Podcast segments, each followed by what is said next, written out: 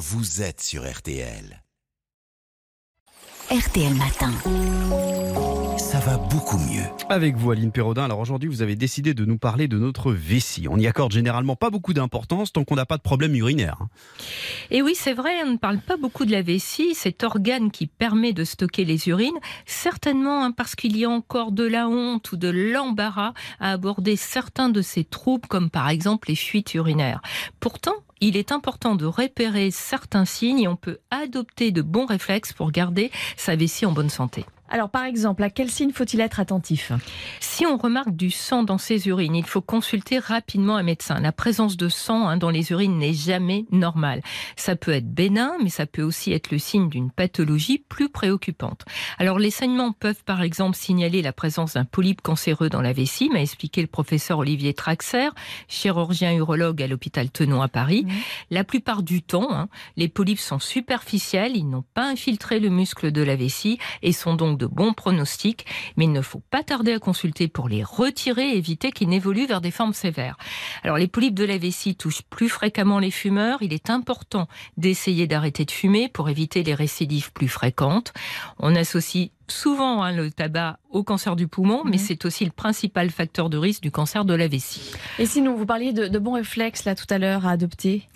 Alors là, ça concerne plutôt les femmes. hein. Souvent, on- elles adoptent des postures acrobatiques pour faire pipi sans s'asseoir sur la cuvette des toilettes publiques. Bah Qui, c'est vrai, hein. quand même. C'est vrai, ils sont nickel, nickel, rarement nickel, Ouais. faut le dire, et ne donnent pas envie de s'y poser. Mais se tenir au-dessus des toilettes sans s'asseoir, ben, ça permet pas de bien uriner. Les muscles du plancher pelvien sont tendus, ce qui rend l'écoulement de l'urine plus difficile.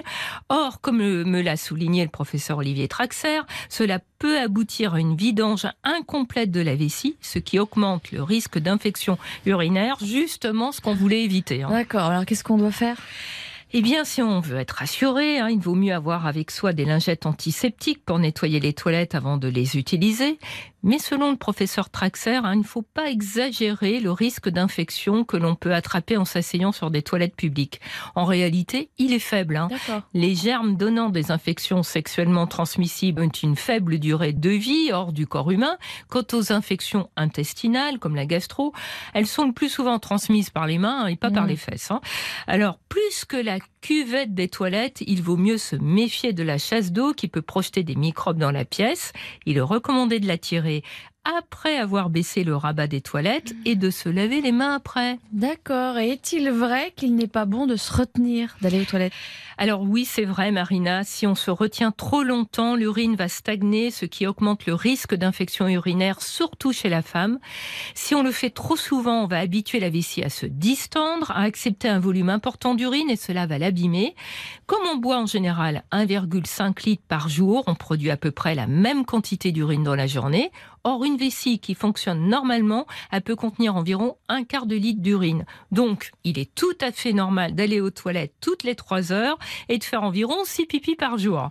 Alors aujourd'hui, il y a encore trop d'enfants, en particulier des fillettes qui se retiennent d'aller aux toilettes à l'école pour des raisons d'hygiène, d'intimité ou parce qu'il y a des horaires imposés. Et c'est vraiment bien dommage car pour un bon fonctionnement de la vessie, ne pas se retenir d'aller aux toilettes devrait être une habitude à prendre dès le plus jeune âge. Bah voilà, on parle de tout dans cette émission grâce à vous, Aline Perraudin. Merci Aline, à lundi.